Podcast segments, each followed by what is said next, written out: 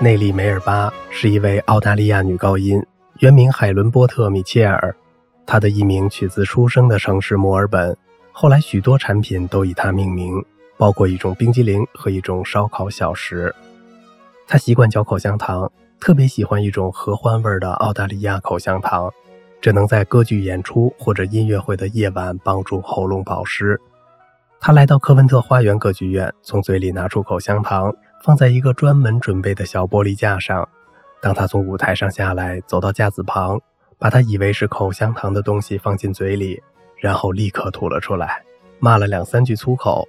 一个舞台工人用一块烟草代替了口香糖。梅尔巴要求解雇所有的舞台工人，不过他对这些人的怒气还比不上他对卡鲁索的憎恨。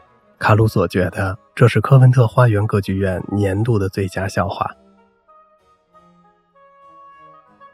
伦敦萨沃伊饭店鼎鼎大名的大厨埃斯科菲，因为没有买到他的演出票而闷闷不乐。梅尔巴听说后，为他留了两个位子。第二天午餐时，他的餐桌上多了一份首次面试的超级甜点，旁边附着大厨的小纸条，说他命名这份甜点为梅尔巴蜜桃。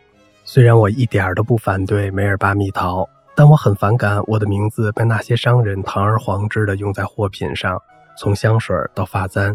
在美国，这种盗版尤其猖獗。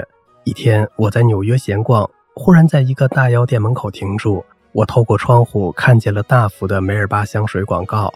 啊哈！我对自己说，我觉得我应该买一瓶。于是我进了店。我可以闻一下梅尔巴香水吗？当然可以。店员说着，就在我的手腕上喷了一些。闻一下就够了。我讨厌这味道。接着，我客气地问：“是谁授权他们管这玩意儿叫梅尔巴的？”哦，没事的。店员懒洋洋地说：“我们发现她的名字其实是阿姆斯特朗夫人，所以我们和她一样有权叫这玩意儿梅尔巴。”